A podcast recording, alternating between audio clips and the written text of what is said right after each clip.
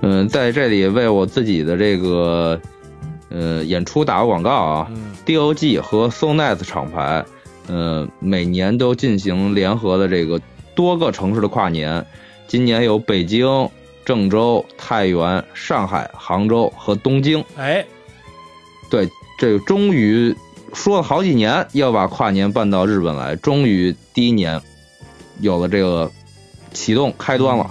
嗯，这只是一个开始，我们希望在未来能带到更多的国家和城市。然后，今年是六个城市嗯都在十二月三十一号，嗯，进行跨年的音乐演出。嗯那会演到跨年吗？除了东京以外，都会演到跨年。哦，东京因为场地条件的限制，嗯嗯，我们在东京时间的十点半到十一点之间应该就会结束。嗯嗯，因为东京的打车也很贵，为了观众不不能让观众都打车回去啊，嗯观众也扛不到都打车回去，观众自己就走先回了，估计。嗯，啊，嗯，就不管你不管你怎么想，反正观众是不扛。我觉得是大部分人扛不了啊，我也就别别让所有人都打车了，哎嗯，就早点结束吧，啊，各自各回各家各找各妈。嗯，零点倒数去吧。嗯嗯，好吧。嗯嗯，然后感谢大家支持。嗯，先在这里谢谢大家了。嗯。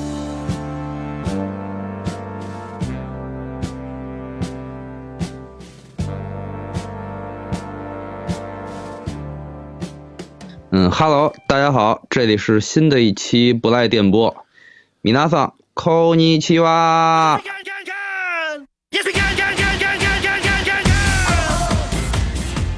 这一期不赖电波，我们聊点儿，嗯，刚刚在流媒体上映的，呃，马丁斯科塞斯的新片儿《花月杀手》，嗯以及我们简单回顾一下我们看过的老马的 一系列作品。嗯嗯，然后本期还是我和大宝还有堂姐许编剧，哎我们三个，嗯，影视铁三角，嗯，嗯哎呀，有点心虚啊。嗯 哎，嗯，铝三角吧，算是。铝铝三角还行，那还长三是长角吧长三角呢，对啊。对。对，不，我觉得在金属这个层面来说的话，是不是这个铁太硬了？就是现在咱们还是在铝的过程中稍微没那么硬，可能。等等过再过几年修炼修炼就变成铁三角了。不是，是我们除了这个堂姐以外，这个有这个专业的知识以外，啊我们两个专业知识不不够铁，啊！但是我们头铁呀，我刚才说我们主要是头铁 对，哎，那可以，那可以，嗯，对不对？没问题。嗯。那，大宝现在简单介绍一下《花月杀手》现在目前在豆瓣儿、IMDB 嗯，上的一些信息吧。嗯，呃，《花月杀手》呢是这个今年老马丁的新片儿啊，目前在豆瓣上评分是七点三分，有三万人给出了评价，呃，大概是我目前看来说，大概是百分之四十二的人给了四星，百分之三十六的人给了三星，百分之十五的人给了五星，啊，大概是这么一个呃中等偏上的一个评价。嗯呃，IMDB 的话呢，目前是七点九分烂番茄的新鲜指数是百分之九十三，这评价还是呃比较高的。嗯，哎，呃，然后捎带手呢，我又看了一眼，就是呃马丁斯科塞斯主要的一些电影作品啊，就抛开美剧，抛开这些年他拍的纪纪录录片，把这些都抛开以后，他的主要作品在豆瓣上的分数排名。嗯。排第一的是二零一零年的悬疑片《禁闭岛》，是嗯八点九分，有一百万人给出了评价。因为那个片子当年应该是上院线了，对吧？嗯，否则很难说一百万人给出评价。上院线了吗？我不知道。嗯，没没上吧没上院线一百万人，那真的是挺网络还是挺开放的。就是因为它比较商业吧。对，就很很好嗯看，很娱乐。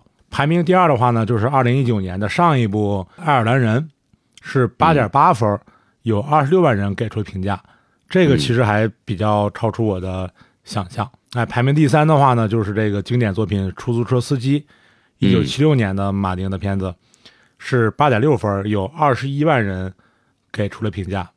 排第四的话呢是好家伙，一九九零年八点五分，嗯十二万人给出了评价。嗯接下来是《喜剧之王》，一九八二年的作品，八点五分，有一点八万人给出了评价。到这儿，这个评价一下就下去了，就是这个人数啊，嗯。哎，嗯，从二十多万现在只只有一点八万了。不不不，但后面会有有有一些起来的。接下来是《愤怒的公牛》，一九八零年的这个黑白经典片儿，八点四分是五点七万人给出的评价，嗯。但是都没有超过十万了。后面，《赌城风云》一九九五年八点三分嗯。是四点七万人给出评价，而目前呢，《花月杀手》的七点三分呢，仅仅高于这个和纽拉斯凯奇的这个《穿梭阴阳界》，甚至低于《无间风云》。呃，《花月杀手》和《无间风云》同为七点三分，但是《嗯花月杀手》的评分更少，所以它的排名会更低一点。嗯哎，就这个就是目前，呃，这个马丁主要的电影作品，就故事长篇的前些前几名的排名吧，以及说《花月杀手》目前在整个马丁所有电影故事长篇中的这个排名是比较靠靠后的。呃，大概就是这样。那我们咱们打分呗，咱们给出历史评价我给了四星，啊，基本上是情怀分啊。我打分的话，我只能打六点五。嗯嗯徐姐呢？嗯，我怒气消了以后，呃，想了想，还是值得七分吧。七分啊。哎呀，我也六点五吧，我觉得可能我如果有机会重新看一遍的话，嗯，可能会给到七分，但是目前我确实只能给到六点五分，我一开始嗯怒打两星儿，真假的啊？然后气消了以后又改了。那你这个没有没有没有包袱，没有大师包袱，我是这个完全是凭着情怀，嗯，硬着头皮给了四星。哦，是吗？对，哦，我给了三星。嗯，我也是三星，六点五吧。就我硬着头皮给了四星，但我心里边也就是六点五。但我现在好友的这个，当然这个不作为什么参考，只能说我现在好友的这个评价中，他的分数达到了八分，整体来说可能大家都给到了四星嗯，啊。简单说一下剧情啊，啊就是主人公是由莱昂纳多·迪卡普里奥饰演的。嗯这个他呢，在一战以后，这个相当于是叫退役，去投奔了自己的舅舅。嗯这他的舅舅呢是应该是本片的男二号，是罗伯特·德尼罗，嗯，饰演的。罗伯特·德尼罗做什么生意呢？是在印第安保留区啊，嗯嗯，做各种各种生意吧，主要以地产呀、什么的，嗯，石油啊一系列生意为主。这个影片的一开始呢，介绍了这个当地的印第安人奥萨奇族、奥赛奇族，嗯在这个部落的这个土地上发发现了这个大量的石油，这个就是漏漏漏财了，啊漏富了，对对对对对被被一系列人盯上，然后发生了一系列谋杀案。对，石油让这个印第安人获得大量财富，同时也招来了这杀身之祸。故事呢是由这个，嗯，大部分时间是由莱昂纳多扮演的这个有点愚蠢、有点无知、受人摆布的这么一个退伍军人。嗯其实，在战场上呢，也并没有什么英勇表现，是一个后方的厨子。哎，嗯我这里强调一下，强调一下是美国退伍军人啊，就是美国退伍军人，咱们国家都是英勇的啊，主要是强调是美国退伍军人，他愚蠢的 啊，受这个他舅舅的这个洗脑，娶了印第安人为妻，想要谋得印第安人这个家产、对土地，还有所谓叫什么人头令、对，就是继承权嘛，等于是，继承权，最后这个被印第安人告御状、嗯上 上访，对，去上访上去访，华华盛顿上访，对，然后引起了这个美国联邦重视，在影片当中也提到了这个胡佛下令来彻查此案，呃，彻查一系列的这个谋杀案，然后发现了这个呃莱昂纳多及他的舅舅各种买凶谋财害命，大概整个的故事就是这么一个情节。嗯，怎么说呢？就是吐吐槽开始吧。嗯，我 迫不及待，我觉得，对我觉得优点可以，啊，优点其实是来回来去那些服化道啊，然后演员表演啊，我觉得都没问题。哎不，嗯我我不同意，我我我对我不同意。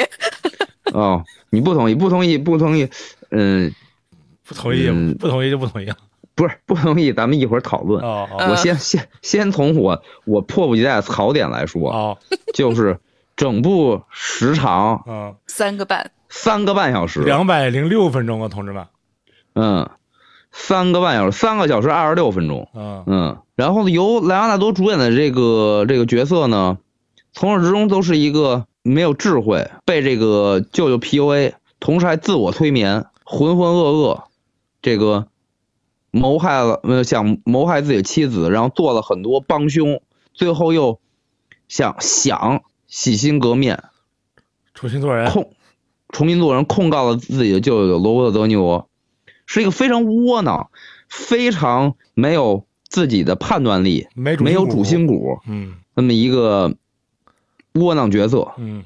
由他的视角带领了大部分时间的这个观众在这个故事里，我觉得观感上确实有些无聊，有些平平平淡无奇。同时，这持续了三个半小时。我是我身边有朋友直接说是看到一半直接给气了，没没坚持下去，嗯，说过于平铺直叙了。嗯，我跟大宝和堂姐也在讨论，说这个就以莱昂纳多为第一视角来带领着观众走过整个故事线，是一个我觉得是一个非常差的体验。嗯，看完这个电电影以后，我的第一感受也就是无聊。你说它精不精美？精美，对吧？嗯，整个这个一如既往的这个老马丁拍片子，这种光线呀，呃，对于可能这个所谓的欧塞奇族的当地丹的这个场景啊、细节呀、装饰啊、习俗的还原，呃，我虽然不知道它还原的是不是准确，但是你看起来就特别特别细节，这种享受肯定还是有的。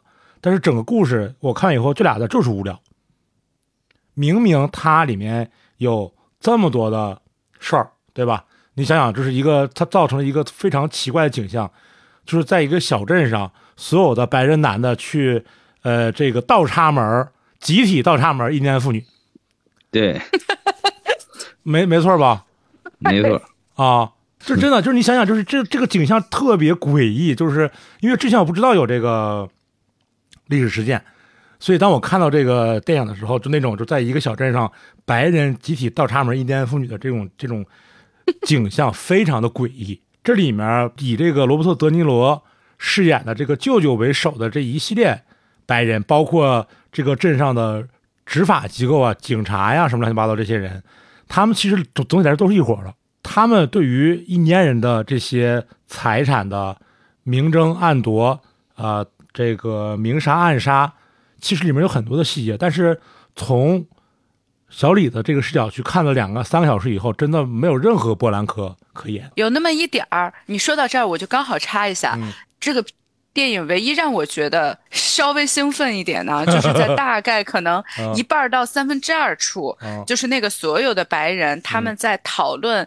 呃，当地的印第安妇女嗯和印就是原住民的时候，嗯然后那种毫不掩饰的，呃，所有人都一伙儿，并且他们明明是在干一件图财害命的事情，但是所有人都不觉得这是一件事儿。医生啊，然后那个底下的打手啊，包括那个执法官啊、什么治安官啊什么的，他们讨论这件事情，就像讨论说天气，你吃饭了吗一样，习以为常。我觉得这个是当时我比较有一点震撼的地方，然后我就希望捋着这个线索继续往下看，结果这个感觉也很快的没有了。对，就他嗯任何里面一个细节，感觉都可以再深挖、再去展现，但他都因为可能选择了小李子这个视角，所以就都带过去了，就整篇三个小时的一笔带过，你能明白吗？就这种感觉。然后看完以后呢，我去看了一下豆瓣的这个呃评论，里面在讲原著，其实就是在讲原著的时候呢，原著其实有三个部分。呃，第一个部分是在讲说所谓的这个印第安这个地区发生的事情，围绕着这个女主的这个周围的各种死亡，这是第一部分。第二部分是讲 FBI，就还没有成为 FBI 探员的这个怀特，呃，杰西·普莱蒙，他饰演的这个探员，他最后不是调查出了这个呃所有这些呃杀害凶凶杀案的结果吗？嗯围绕着这个人领到了一个非常难的命题，从而去解决怎么在这个土地上解决这些问题，调查真相展开的这个部分就很精彩了，对吧？因为他嗯面对了一个就是去了去了一个类似于就是这个呃热血警探那种就是全员恶欲的一个小镇，你怎么在这里面能找出一个缝隙，并且找到结果啊？这是作为一个。外来者，去一个都是同谋的地方，对，是吧？是的，嗯是的。然后第三部分是作者，然后呃，基于前两个部分，自己再去补充所有之前的这些角度和呃和细节，呃大概是分这三个部分。我觉得如果这么看原著的结构就非常的合理了。而在这部影片中，百分之九十以上的时间都是跟随着这个小李子倒插门的这个这条这条线。嗯这个杰西·普莱蒙出现，他怎么去调查案件、打破这个牢笼的这个东西几乎没怎么说。没有，没错，很快就嗯他很快就出现了，出现以后很快就结案了。呃，嗯这个部分其实应该很精彩的，怎么去斗争，怎么怎么没有。所以小李这条线非常的无聊。但如果他不选择小李这条线的话，小李就不是主角了，嗯，对吧？小李和罗伯特·德尼罗就不是主角了。没错，所以在选择这两个人物、这两个演员作为啊、就是第一主角和这个所谓第一配角的时候，那势必可能从这条线来讲的话，这个故事现在就只能发展成我们看到这样了，就那。小李子不能演警探吗？还能和 罗伯特·德尼罗有一些斗智对的不知道呀，对手对戏？对呀，我就不明白了。对，就反正他目前这个安排，就导致这样的一个结果是肯定的。如果他演那个杰西·普莱蒙那个怀特警探的那个角色，可能他就不一样。没错，啊让杰西·普莱蒙去演那个傻傻傻外甥，对对对，本来杰西·普莱蒙看的就是傻砍喽。就本色出演就行了。我就补充，我再补充一个小李子，就他不是拿了奥斯卡了吗？他到底还有什么执念未了啊？他就 一嘴角向下的样子很美，是吗？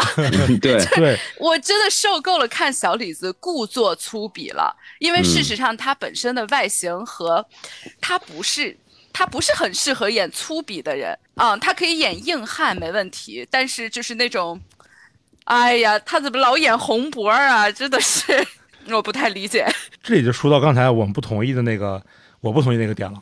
就是我觉得小李子的这部这个影片的，我个人认为的表演，简直是这个糟糕透顶。就是我甚至看的看的时候，他就一直在憋憋嘴嘛，留了个中分，对，憋憋他那个嘴，嘴一直在用力。对，一直在憋那个嘴，我就觉得说这不是笨蛋节奏吗？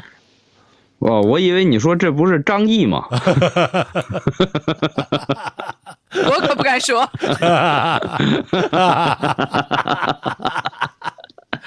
哎，不愧是铁三角，我跟你说，现在是要铁两角，我跟你说。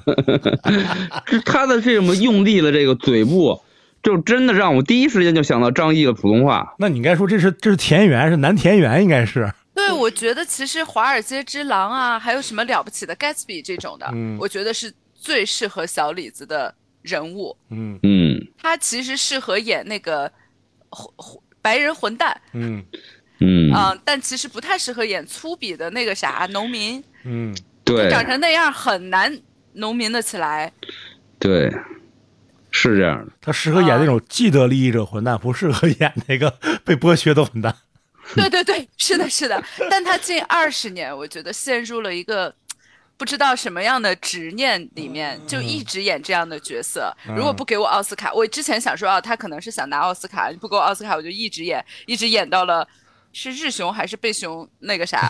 对，被熊猛挠吗？终于，我我看到那个《荒野猎人》的时候，我说快给他吧，求求了，我不然的话，你不知道他要干出什么疯事儿来了。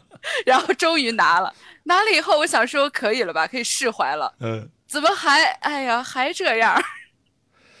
哎呀，不知道他陷入了一个什么样的一个一个执念，执念里嗯面啊。他演那个警探没有问题啊。我也觉得演警探没问题。我们会这么感觉，这个这样安排会更好，但是也没有这种如果了。如果有这样的话，也是另外一部电影了。对，嗯，对，但是我我其实就是一开始很受不了他那个一直一直撇着嘴，然后就是，嘴角向下嘛。对，嘴角向下。看了一半以后，我我我能适应了。我觉得没没有你们俩那种那么强烈的反感。啊，我觉得没有那个张毅老师的那个那那个 那个反感是吧瘪瘪嘴更更塑料。对对对，毕竟他不说话嘛。嗯嗯，基本上我觉得大部分服装提供应该都是拉夫劳伦 W？L 对对，嗯，是我是我原来非常喜欢的呃服服装品牌，嗯，哦所有人穿的都特别有样儿。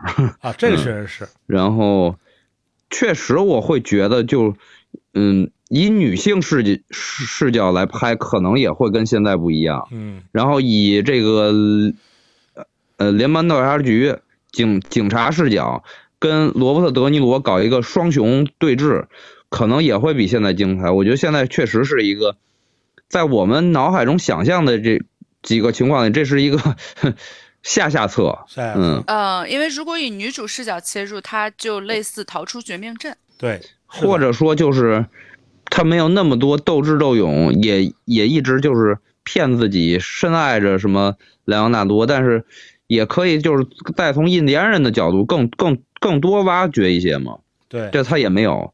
嗯，老马老马也确实就不拍女性角色，根本就对，对说白了，你从小李就是从那个外外甥的这个视角进的话，你既不是受害者，也不是加害者，你所有的力其实都隔着一层，都是隔山打牛。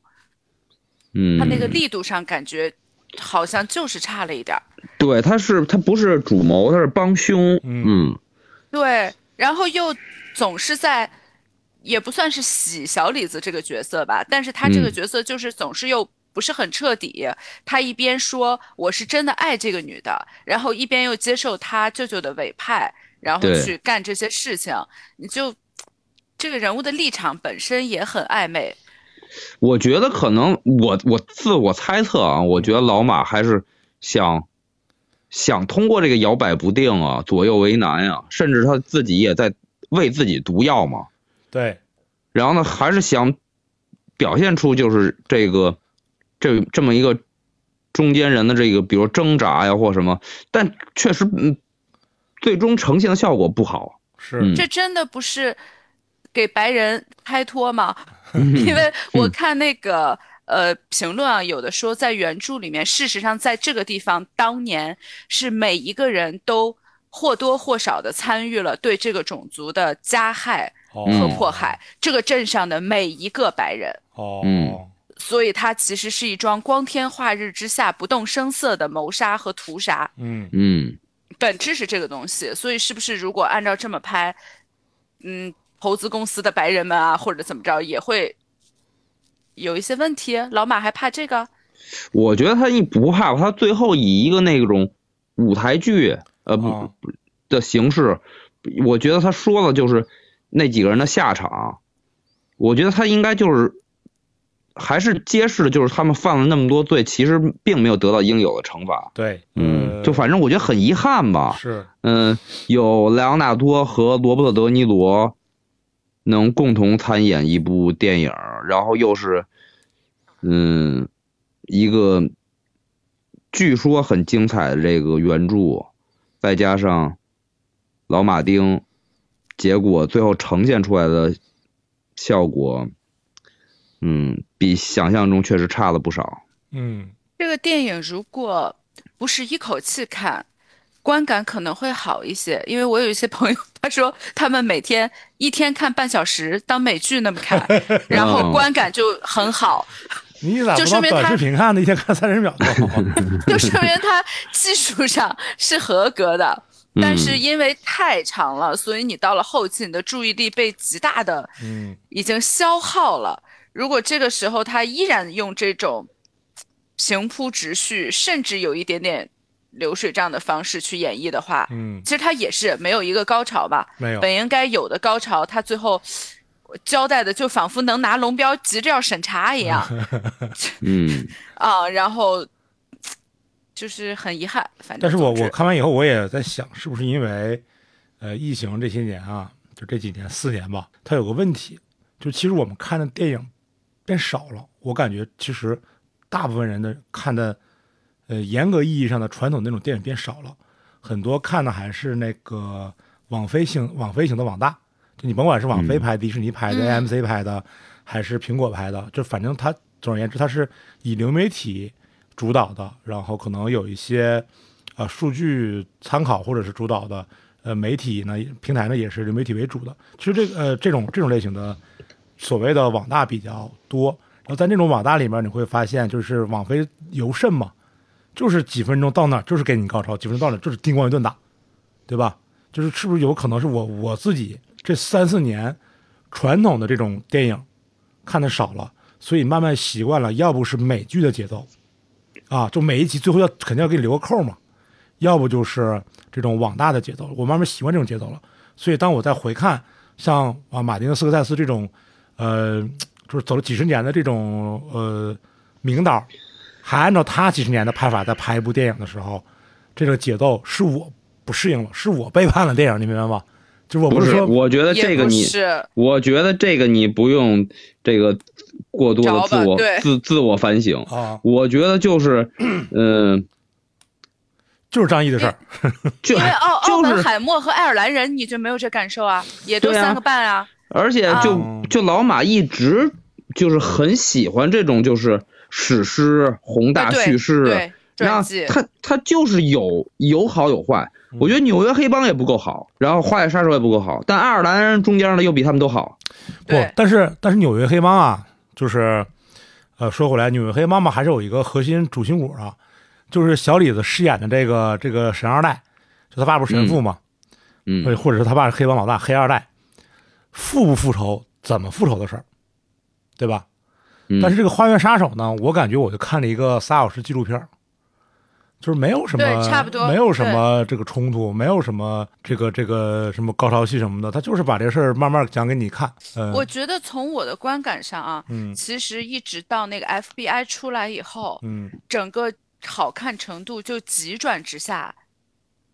那哦个，哦，我觉得是因为出来 FBI 以后，这个视角的问题，你就不能再贴着小李子走了。嗯然后他就有了一些交代性的探案的视角，嗯然后他就想说，那让小李子，比如说配合他们探案。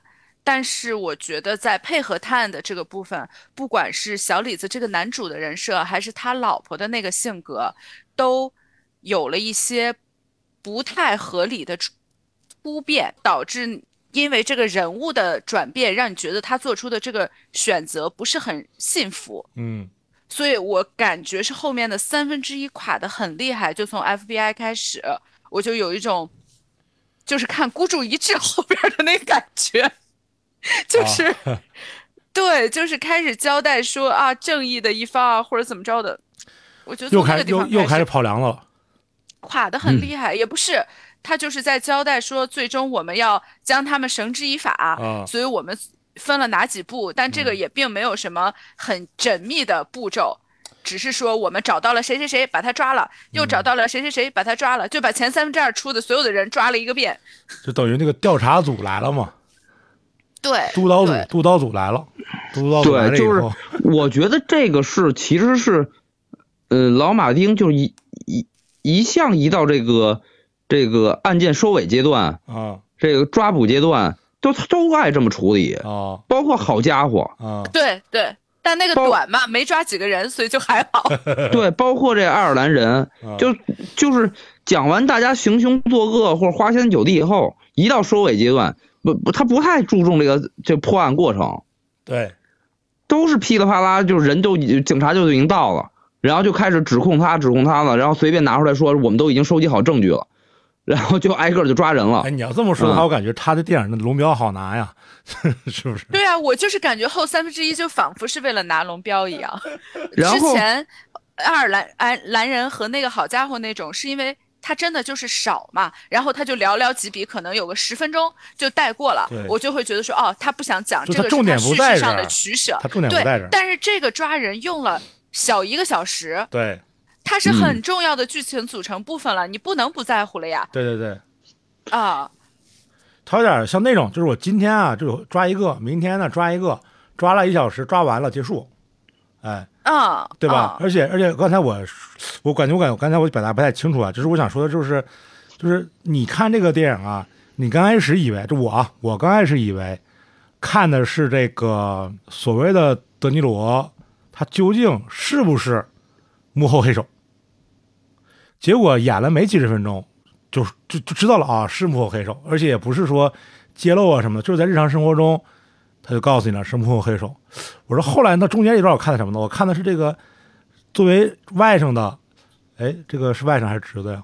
外甥，外甥，作为外甥的这个小李子，他对他媳妇儿下没下手？哎他的人性抉择，人性抉择，哎，没有人性抉择，没有矛盾，没有那个那个抖抖抖下巴，呃我这个那种纠结什么出出冷汗什么的，没有这个东西。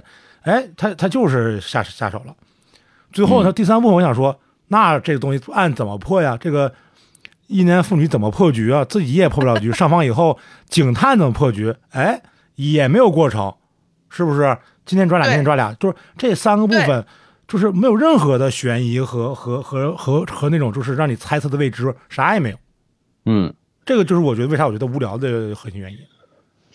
就是在我看来，就是我连悬疑都不需要，嗯就是他中间行凶过程也拍的不够精彩，嗯主要是这点。然后就是让小李子这个来回左右摇摆，这个天人交战拍的也不够精彩。嗯你像如果要是好家伙那个那个嗯那部电影，至少在抓人之前，他们的这个黑帮的日常生活对，拍的有意思、耐看。对是，对而照他这个，他们这个嗯谋害印第安人以及印第安人的这个反抗都没有这个精彩的这个刻画和表呈现，然后真的就是靠小李子这个这个撇嘴撑了这个三个小时，对，嗯，他加害过程都避开了，他杀他那个小姨子，然后嗯包括哦。后面炸房子，你仔细想想，没有表现啊，都是第二天有人说他死对。了，但嗯是你一直到最最最最后破完了案之后啊。这个是小说的结构，他才翻回来说啊，那天晚上我们是怎么把他灌醉的，怎么杀的他。他前面把重点避开了，想放到后面讲，但是前面避开的重点他又拍的很长，而且避的不彻底啊，就是这个谁谁对，猜不出来是他们我觉得干的呀？在节奏上其实是有一点问题的。嗯嗯嗯，我觉得就是呃就是还是说就是他不设置悬疑，我觉得没可以接受。嗯，对，是的，最可以。最嗯终就是就是他的平铺直叙里边确实拍的不好看。然后刚才说到细节的问题，嗯其实，在细节这个上，我也，嗯，其实稍微有一点意见。嗯我觉得他如果和，呃，好家伙，嗯甚至纯真年代，嗯我觉得和他早期的电影比，呃，出租车司机这种的，我觉得他的细节其实并没有很落地。嗯就是我有一种说，我不知道是因为呃他现在已经成名太多年了，还是因为年龄啊时时时代的关系，我觉得他不与底层人民同呼吸共命运了。就是他前期的片子，其实在塑造世界观的时候，有非常非常多的细节，但是这个我觉得只有一些哦，因为他们是原住民。所以对他们那个种族的一些，你像那个所有的那些宗教仪式，啊但那个东西属于猎奇，啊本质的那个很生活细节的东西，并不是很实。嗯总之就是没有我感觉原来的片子那么详实。嗯嗯，他的那个日常生活和表现出来细节都很水，对，是的，没有什么，嗯，对，就不如他们早期的作品，嗯，让你就是耐看吧，就是你看到的那些它的呈现，你会觉得非常的有趣，嗯，非常想看。这个是完全没有抓不住你，抓不住你的吸引力，嗯，我觉得是，就是这个细节是那种啊，找了一个编剧，这个编剧既不生活在那个年代，也不是那个地方的人，他想象了一些很顺理成章的一些东西而已。而不是像原来的电影，你会相信说，哇，这个编剧或者这个导演他干过这事儿，查查他，是嗯是那种细节。但是这个细节是啊，大家一想也都能想得到。哦，但是原来的生活细节你是你想不到的，你作为观众，你说哦，原来他们是这样的呀，这个电影你就觉得说啊，对，和我想的也差不多，嗯那种感觉，嗯 就还是乐园式的，啊，对对对对，所有东西都只搭了一个框，嗯里面并没有很细节。它等于是一个那个印第安的 pop up 店，嗯，是吧？就是嗯，泡泡玛特是吗？你说的是不是 pop up，就是那种限量哦，限定店，就是平时也不在，然后给你就就这一就快快闪电，啊快闪电闪闪电，对对对对快闪电啊，你哎玩玩玩一趟，然后这看看那看看哦，是这么回事儿，买几个袋子 T 恤衫，然后呃，手办什么的就差不多然后说个题外话，就是、哦这个电影，我不知道为啥，也可能是这几年的风潮的关系，我从头到尾感受到一种扑面而来的虎扑直男大电影感。嗯，就是咱们之前在群里也讨论了，我一直觉得马丁就是特别的虎扑直男大电影。然后之前许晨说那个直男大导演，就是三三大直男不是男导演嘛，许晨说，是是那个去香港，我们这次看音乐节，然后遇到嗯沙老师的一个朋友唐双唐老师，然后晚上喝酒的时候，唐老师说说这个说这个直男三大三大岛，马丁、诺兰诺兰、呃昆汀，昆汀，嗯哎，不是我说嗯。对，诺兰就是那个什么知乎直男大电影儿，嗯，然后昆汀咱们不是意见发生了分歧，我觉得是快手直男，嗯你说你觉得是啥？我我说什么来着？忘了，以前什么天涯天涯直男，啊，对，嗯 就特别民间那种民间高手，嗯 特别直给。呃，特别直给。还有啥补充的吗？关于这个？嗯，没什么补充的了。那是否推荐观看呢？还有时间的话，我觉得还是推荐观看一下吧。就哪怕我的实际心理分数也只有六点五分，但是我觉得就是，嗯，莱昂纳多和罗伯特·德尼罗应该是历史性的同框吧。啊，嗯，对，所以我在一开始的时候是很兴奋的，嗯，，对，我觉得这个片子的前一半儿到三分之二还还是可以的。嗯，嗯，我我是觉得就是就是今年唯一能跟奥本海默对台的对打的电影出来了，结果是哎呀，不不太行，嗯，确实。如果分三天看可能会好一点。啊，对，对，就是首先，如果大家不希望被剧透的话，啊，嗯，那就直接跳到这一部分。是吧？你就看听剧透完了之后，到这儿说就剧透的话，跳到这一部分。呃，不是，我说直接直接 show notes 上标上直接跳到这一秒。哦，嗯，听我们说，嗯，建议大家可以分三天观看，嗯 把它分为上中下三集。哎，嗯，三部曲，虽然我是没觉得一一口气看完会比三天看完更差，但是我我我想了一下，可能会让很多观众更好接受。我就是我我我本人是是需要那种惯性的，嗯就是我要是看了一个小时停了，我在第二天重新进这一个这第二个小时的时候，就是我我自己对我自己是有割裂感的，我自己进入状态比较难，我需要我不怕时间长，啊，嗯，嗯但是时时间长时间长它不好看，对于我来说。也是不好看。就是《花月杀手》也没有难看到因为时间过长而痛苦加剧的地步，当然没有到这个地步了。对对对，嗯嗯，花月杀手和好莱坞往事哪个更难？坚持三个半。你要这么说的话，我觉得《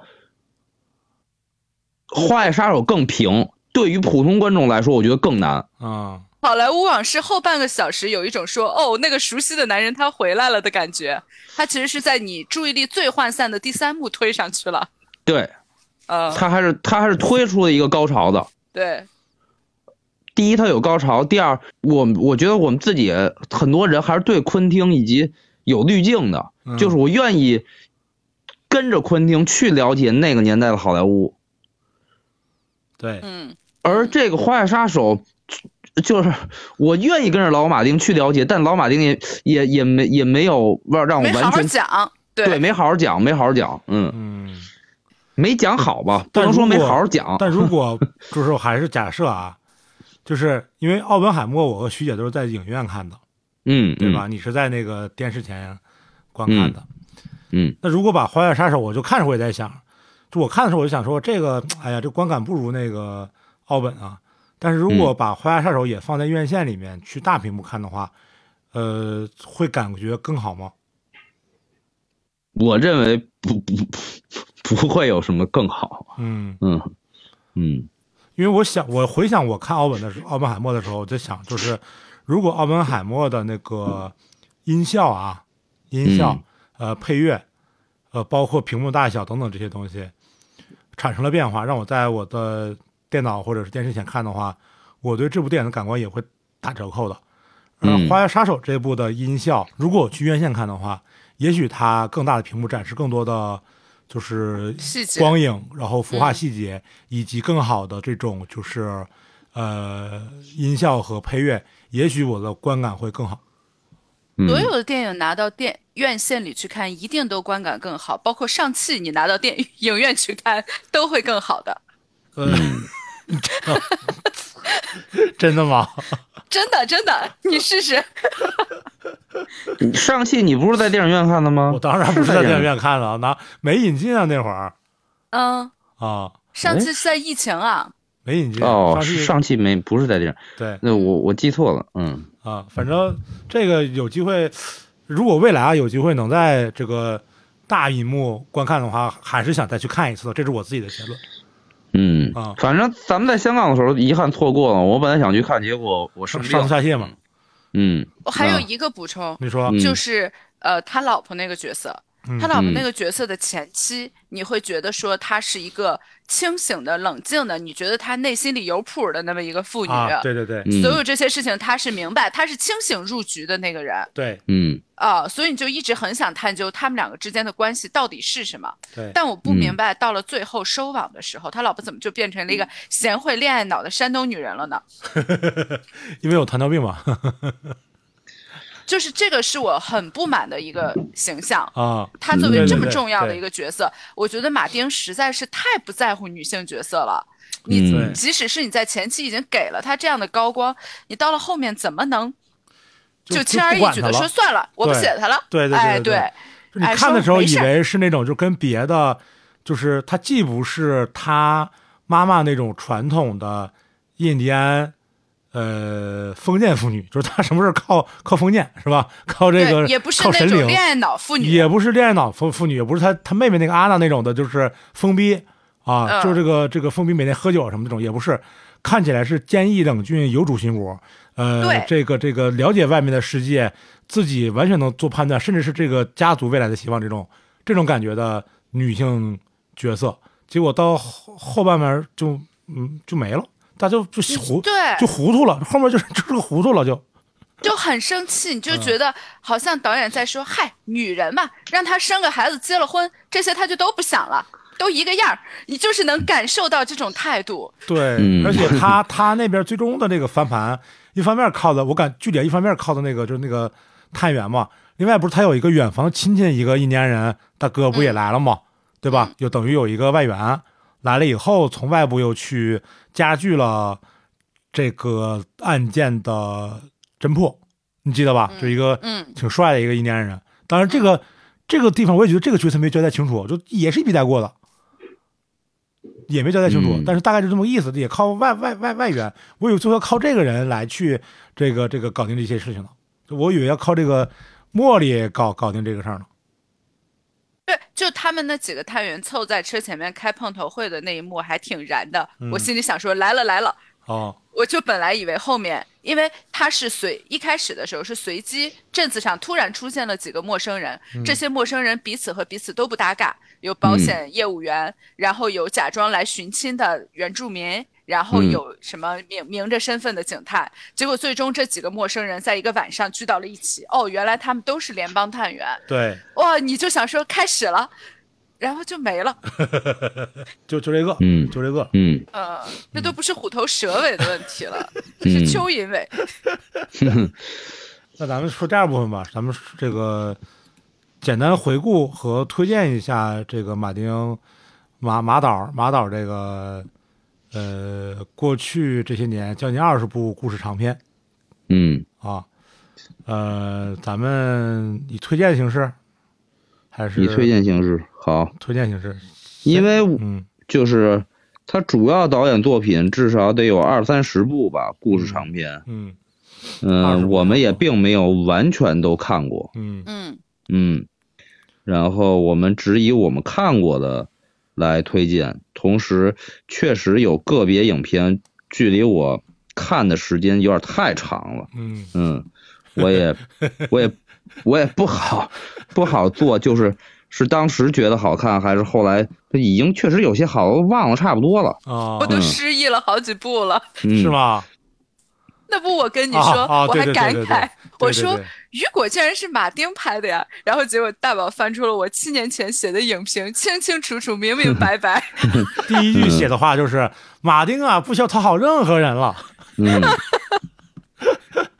我呃我是克隆的，我 嗯呃，就主要还是故事长篇啊，因为这里面就是过去这些年他拍了好多这个纪录片儿或者是其他形式的影片，包括那个之前评价特别好的弗兰勒伯维茨《假装我们在城市》，这个九点九点零分的这个、嗯啊，包括这个可能呃，Bob Dylan 的巡演，呃美剧《黑胶时代》啊等等这些，这个咱们就就不提了。还有杰克逊的很多，他和摇滚乐有很多交集。是没错，哈里森，嗯乔治哈里森，披头士的乔治哈里森，啊，这些都是都是他拍的。这些包括《大象帝国》也算对吧？《大象帝国》也是，呃，也是他拍的。呃，这些我们不管了，我们就只看电影、故事长片这一块儿，嗯大概二十部。呃，呃我在回顾的时候，我带着我我我这两天尽可能的去回顾了一些影片，包括以前没看过的和以前看过的。我其实带着一个疑问，这个疑问就是，嗯，随着时间推移，在二零二三年的这个当下，呃，肯定有一些电影我们在回看的时候，尽管不否认它在影史上的地位和影响力，但是在当下我们再去看的时候，它确实不是一部能给我们带来呃观影乐趣的电影了。就像徐姐说的，它进博物馆了，但是不在市场流通了。嗯啊，这种影视作品，包括书，包括音乐，随着年代不停、不停、不停的往前走，肯定是有变化的，不停变化的。啊，然后我就带着这样的疑问，我又回看了几部马丁的电影。嗯哎，呃，那我先突说一个呗，就是我就觉我我我我个人认为，单纯从娱乐角度来看的话，最好看的还是目前在分数中排名第一，有一百万人，豆瓣一百万人给出了评价的《禁闭岛》，嗯。嗯，就是这个可能是从观影角度来说最有娱乐性，门槛最低的，而且。对，这就是最有，确实是最好看的，从某种角度来说是最好看的。这这也是金币岛那肯定是过去，呃，我觉得从商业上到这个这这个艺术层面上，可能是马丁过去十几年里边的一个巅峰了吧。嗯然后，虽然它是一个呃重悬疑的影片，但是我仍然觉得，就是即使你看过一遍之后，知道了最后最大的悬疑之后，嗯、回回过头再看，仍然可以享受其中很多表演和细节。嗯对，然后对，在这里，我强烈忍住，不剧透给大家，不剧透任何人，我连剧情都不做简单的描述，哦好不好？啊如果如果我们的听众里有人没看过《禁闭岛》的话，我是强烈推荐的。对对对对嗯对对，我唯一要更多给出评价就是，我觉得当年因为他在嗯《盗梦空间》前后出品，同时都有莱昂纳多主演，我觉得他的风头锋芒被《盗梦空间》盖掉了很多。嗯以至于嗯我我认为在嗯全世界这个影评上或者是讨论度都没达到他该有的地位，嗯，被低估了。被低估了，被低估对。哪怕是一百万人能在豆瓣上有一百万人给出了八点九还是八点八评价，我仍然仍然被低估了。嗯。是。是，而且、嗯。而且从《禁闭岛》之后，我们再看一些别的悬疑片，无论是国产还是还是外国片，很多时候都多多少少能看见，就是《禁闭岛》的这种讲故事的这种这种影子。嗯，对，我觉得它是一个类型的集集大成者吧，就说，而且相对比较早，是可就算不是第一次，但也是这个概念比较早、比较完整和杰出表现出来的一次。嗯。嗯，确实是好看，但是呢，呃，《禁闭岛》好像没有得到任何的提名。嗯。它可能太类型片了吧，会觉得，但是还好他票房表现还不错，当年是以八千五百万美元的投资收回了三亿美元的票房吧。嗯，嗯。嗯。这个是我我首先想从娱乐角度来说，推荐大家看的，因为毕竟是十几年前的片子了。如果有没看的听友朋友们，强烈推荐看。嗯嗯，然后我肯定推荐《好家伙》。嗯嗯，我觉得首先它跟爱尔兰人的故事剧情非常相似，嗯我觉得是补充。我甚至觉得就是有点偷懒的感觉。爱尔兰人 无非就是把好家伙的剧本又丰满了一些，嗯然后从服化道到摄影都又升了一个级。嗯嗯但是好家伙是更原始、更粗粝，然后，嗯，那时候的演，嗯，主演可能也没有那么大的名气，嗯，但我只我觉得是算是，嗯，现代黑帮片里边儿，嗯嗯，又写实又有戏剧性，嗯。嗯。嗯，综合了起来，让你觉得就是，甚至就是它就是一个美国现实存在的家族或家庭，嗯。嗯，，对，嗯，然后又同时非常有吸引力，嗯，不论是悬疑还是紧张程度，还是嗯、美国、意大利及黑手党的一些呃日常琐事，嗯，都刻画的非常到位，同时也没有过于冗长。嗯对嗯，我觉得他的评分绝对不低于爱尔兰人，嗯甚至可能是在我心里边儿，呃，老马丁整个生涯最好的一部电影。而且险些这个许晨，这个把这个做这个独立厂牌也叫这名。对 DOG 在正式成立之前，差点就叫好家伙，嗯，嗯。被多个朋友阻止了。嗯，对，当时选名嘛，选好几个，然后对，说这个做厂牌、签乐队、办演出，第九个名啊，许晨拿着一个小纸条，反反正上面就有好家伙，被能说是被所有人都阻止了吗？对，没嗯除了我以外，好像没有任何一个人赞同。他们都说，好家伙，作为厂一个厂牌或者作为一个公司名，太太奇怪了。嗯 我一直觉得“好家伙”这个艺名也不是特别的贴切。啊、对哦，它英文叫什么？叫 fellow 什么？对 Good Fellow，Fellow 就是 good fellow 是吧？嗯对，哦，那最起码应该是老伙计什么之类这种好？伙计，好伙计。嗯，对啊，啊，嗯，对，应该我是他他强调的是那种。就是人和人，他们那个呃乔关佩西呀、系嘛对然后德尼罗和那大哥叫什么来着？他们仨的那个那个，就是这种黑帮，他他们还不算是黑帮，就是这种这种街头混混就是的他们这种 homie 是吧？对对对对，应该叫 Homie 对对 现在是叫 homie，就是这种关系，其实是这种关系。对，而这种关系又好家伙又，在我们这儿是个感叹词啊！呃，这两年变成好家伙了。你要说好家伙对，啊，我就说呀，对，变成好家伙了，那就变成感叹词了。这个片子确实，如果我估计可能稍微年纪小一点的听友可能也未必看过。哦，九零年的一个当年其实还挺火的这个电影。是嗯，我我反正是反复观看过无数遍。嗯，啊马丁的电影我最喜欢的是《出租车司机》。啊，嗯，嗯这科班的必须得喜欢，不喜欢不能说自己是科班的啊，是吗？啊，不是我瞎说的嗯，那首先啊。你能在那里面看到盛世美颜的罗伯特·德尼罗，哎，而不，是现在这个一出来就是脸上写着伪君子的老头儿。他现在我感觉就他已经很多年没有用心的演电影了，都是大行活儿。对，就嗯给出一副脸，他就他就演了。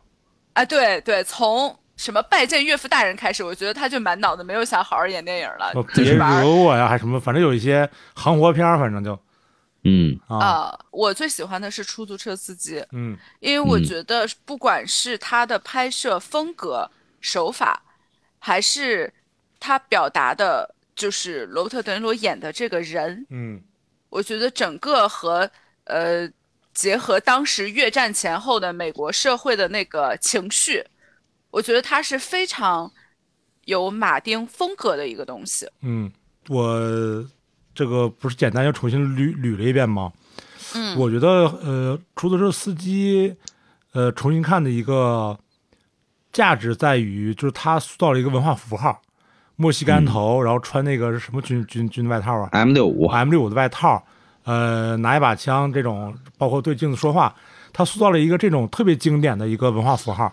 这个文化符号代表了就是可能呃美国的某一个一个时代的呃映射。这里面这个符号也被后续的很多的影视作品甚至动画片去戏仿、去致敬、去模仿。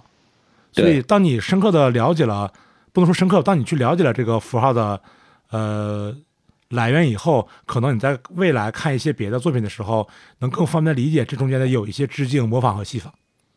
这个符号，你如果去观看电影的话，可能往往是绕不过去的嗯，啊。嗯我觉得这个可能是，就你说他重看的时候，你说他有没有那种观影的呃这个乐趣呢？有，但是可能如果你抛开那些，比如说什么各种镜头语言呀，啊，这个什么呃导演的这些用意呀、配乐呀，呃，去猜测这个人物的一些呃特点等等，这些可能相对来说比较累的部分。单纯的这种这种这种观观影的愉快感，肯定不如现在的新电影了。但是你嗯从而能了解一个在影史和所谓的流行文化上不可，至少到目前为止还是不可磨灭的，有着代表性的文化符号。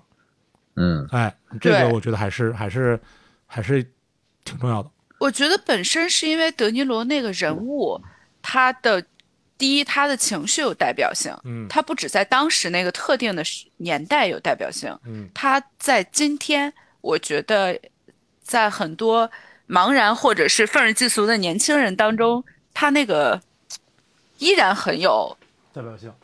嗯，依然很有可以说共情谈不上啊，但是很能，主要是年主要是年轻人这俩这三个字共情不了是吧？你住口。嗯，你说但是那个出租车司机还是，因为我前两天在那个重温的时候又重新看了一遍，嗯。我觉得，就是以当下的社会语境来看的话，你一定还是会时不时的冒出一些问号来。嗯如果是女性观众观看的话，因为我觉得马丁的片子有一个很大的特点，就是他对女性角色都不太友好，或者说就是忽视吧。嗯他基本上不塑造女性角色，或者是总之是物化女性的典型儿。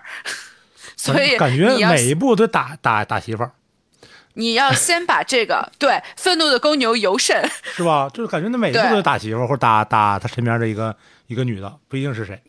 对，你要能把这个东西剥离出来，嗯可能才能去看，不然的话，你会因为愤怒或者是觉得匪夷所思。嗯嗯，他确实是在当下的这个语境下已经不太正确了，这么说吧。是，这个出租车司机的话，我就还是推荐所有人来看啊。嗯是的，但是，但是，如果我们的听众年龄跟我们差不多的话，你第一次看出租车司机，我觉得你已经很难体会到我高中或大学时候反复看了无数遍的时候那种快感了。嗯嗯，我觉得这确实跟年纪有关系。是同时，这部电影确实也，它有很重要的时代意义。是的，对嗯，就是你必须得想象一下，当时七十年代在，呃，经历了比如说，嗯，越战，然后嬉皮文化，然后七十年代的摇滚文化，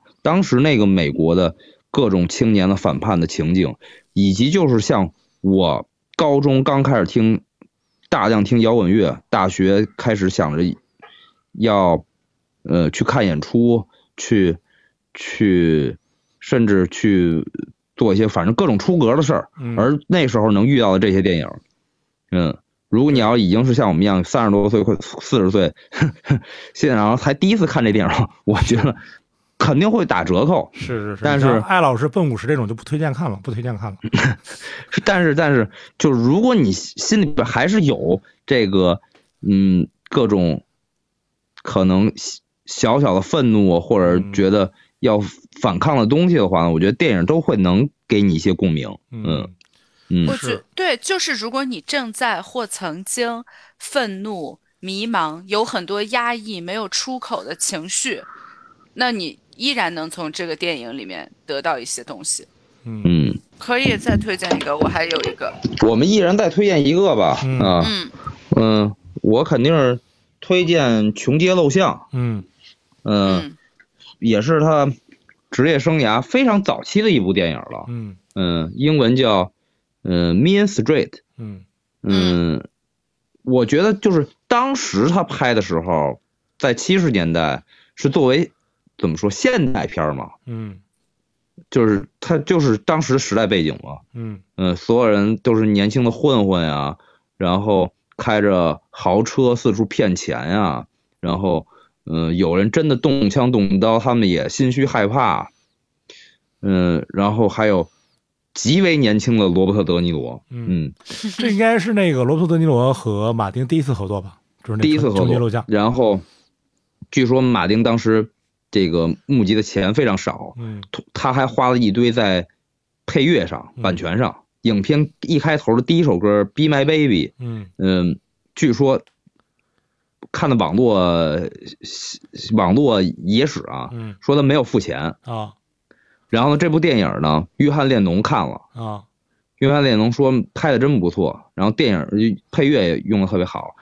Be My Baby》的这个制作人是约翰列侬的朋友，约翰列侬就打一电话过去说：“你看这电影了吗？嗯一上来用了你的歌，用的真不错。啊”他说：“我不知道啊，没人跟我说过有电影用我的歌。”啊然后这个制作人就要告马丁·斯科塞斯和他的制作公司，说要告他们倾家荡产。啊！后来还是约翰列侬在，据说是约翰列侬在中间调节。约翰列侬要是不不告诉这制作人，也没后面这件事儿，可不他得调节吗？早晚也得被知道。那会儿也没网，我跟你说，估计知道也是两千一零年以后的事儿了。约翰列侬不多这不打这电话，也没那么多事儿。我跟你说，然后还是调节对我跟你说据据说约翰列侬出面调节，啊嗯，让双方可能嗯以一个极低的价格达成了交易。啊嗯，我想说的更多的是，就是即使以今天的视角来看，嗯。虽然七十年代可能对于很多年轻人来说太遥远了，嗯，在现在来看那是一个年代戏了。是，但是抛开它的电影的一些硬件儿吧，比如打光啊，比如说这个摄影质量啊，嗯。嗯，可能会比现在差一些以外，嗯。但是整个故事，你并你就是你二零二零年刚拍了一部七十年代戏，也不会比它好，它嗯。绝对是嗯不输给现在的任何一部电影的。嗯。嗯，但是确实在，尤其是华语简体中文世界，我觉得这部片子确实讨论度非常低，嗯。而且又确实年代比较久远了，很多人怕觉得看不进去，甚至是嗯有过过过过多的隔阂和这个年代感，其实并没有，十分推荐大家可以去看一下《穷街陋巷》，嗯，完全没有过时的一部电影。嗯我推一个纯真年代吧。啊，这个我嗯确实没看过。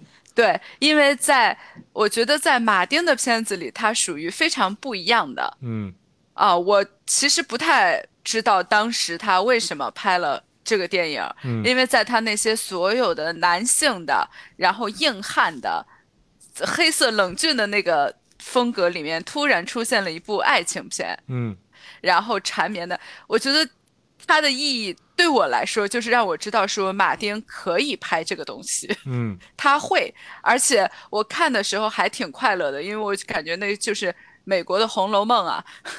他即使真的，他即使是拍呃爱情戏，拍那个时代，就是拍了当时纽约上流社会的几个家族之间联姻，然后本质它其实就是讲了一段三角恋故事，讲了一生从头到尾，讲的非常的细，但是它里面有很多很多那个时代生活的细节。嗯就是你终于知道了说，哦，他身上带的那个链儿捡雪茄的时候是怎么样捡的，嗯然后他们呃在舞会的时候都在谈论什么，然后就是包括那个女的发型儿，真的是变一点儿都会成为什么他们的谈资，以及呃他们不上班的时候，平常闲着没事儿都干什么，我就感觉特别的《红楼梦》。啊。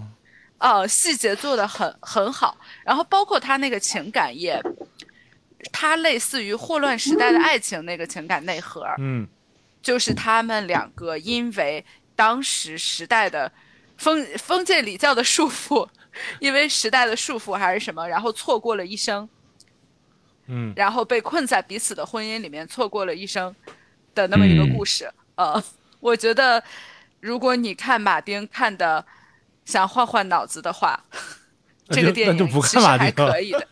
我觉得其实还可以的。哦，嗯嗯，呃，那我也再最后推荐一个吧，我推荐一个，这次我补的时候看的，叫《喜剧之王》，嗯呃，一九八二那年的一个片子，就是跟跟周星驰那个《喜剧之王》没什么关系啊。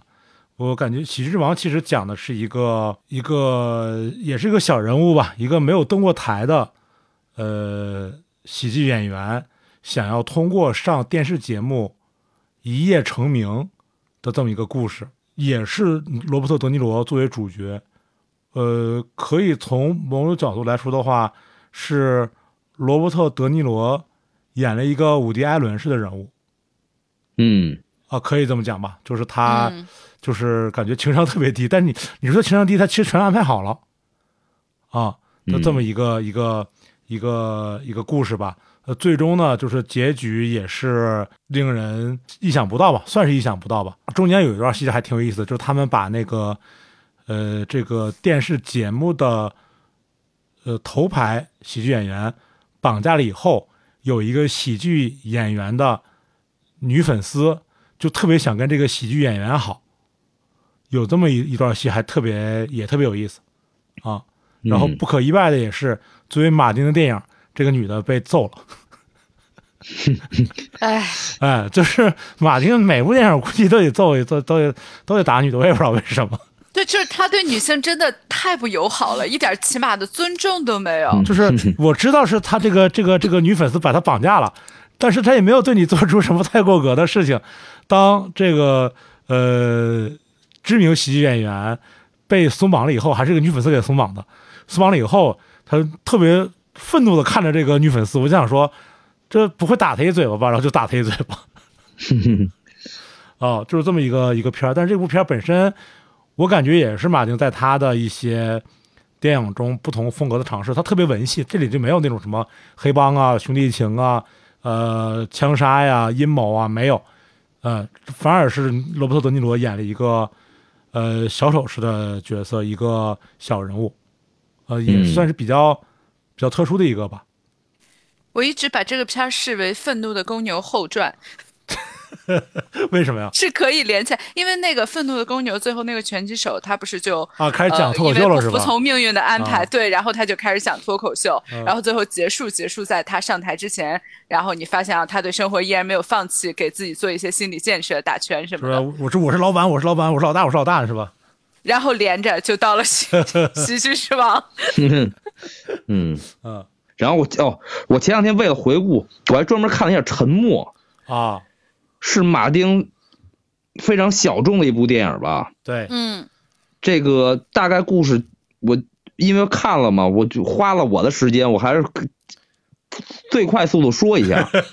是就是近十年的电影对，是吧几？十年的，对对对二零一六年的电影嗯是根据 日本作家远藤周作的同名小说改编的。嗯故事讲的是什么呢？是在德川幕府时期啊，这个禁止外国人来传教嘛。嗯然后呢，有一个葡萄牙的这个教会的这个基督教的教士呢，也一个组团来这个偷渡来传教来日本。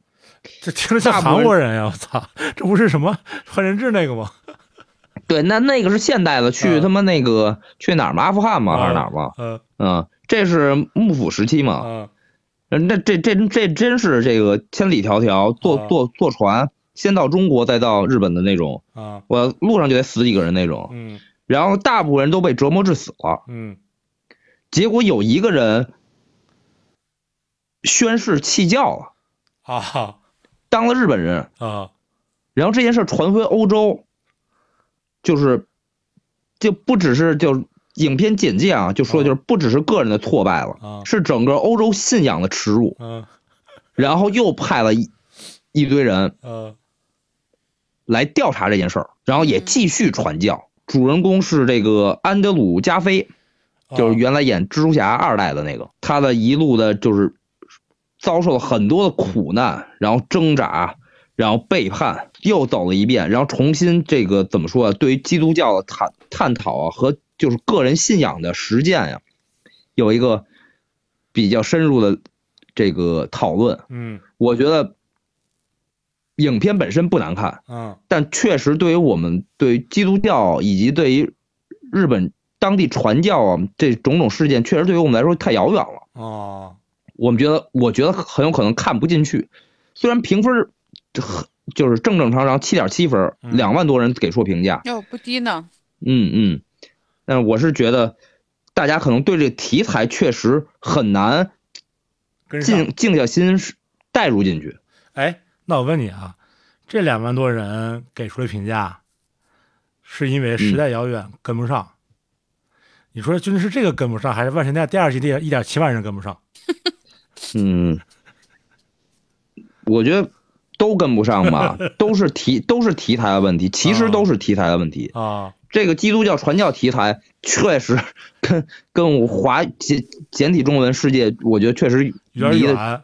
太嗯太远了。嗯，而那个万神殿呢，真的是确实是因为专业术 专业术语太 太太太太强了。嗯嗯，还想跟大家说的是，我想看找时间看一下《纽约纽约》，嗯是也是罗伯特·德尼罗主演的，呃，他演了一个爵士乐萨克斯手，嗯以三十年代这个大乐队流行这个爵士大乐团流行为背景，嗯然后讲了他的爱恨情仇以及好莱坞歌舞片的一些这个乐趣，嗯这个气氛围。嗯嗯，如果要是不知道有看过的朋友，可以跟我留言，或者是嗯，咱仨一块儿看一下。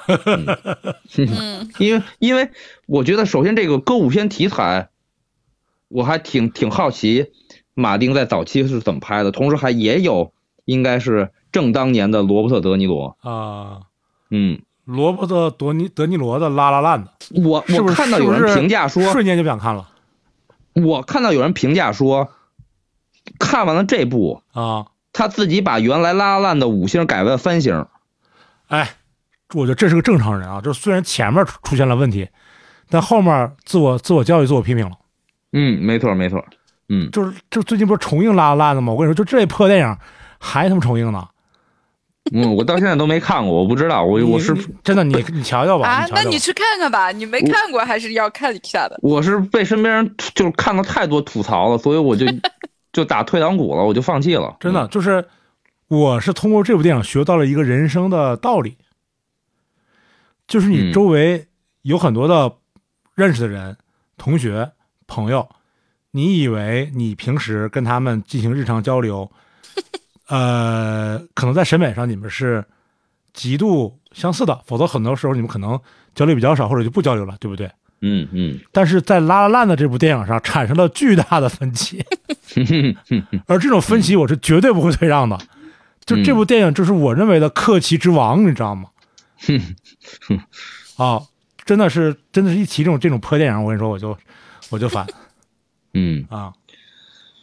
你你我推荐你也看一下，你你看完之后，你高低得看一下，你高低你看一下，对对对对对，好吧，因为《拉，拉烂》的是一个影史留名作品了，已经，是的，是的，嗯是的，嗯，是的现象级。是的。好吧，好啊吧，，当然我我这只是说我个人观点，我不代表说这东西你怎么样，我只是说我个人观点，我实在是对这种这种这种作品真的不行，真的不行、啊，太媚俗了，真的不行。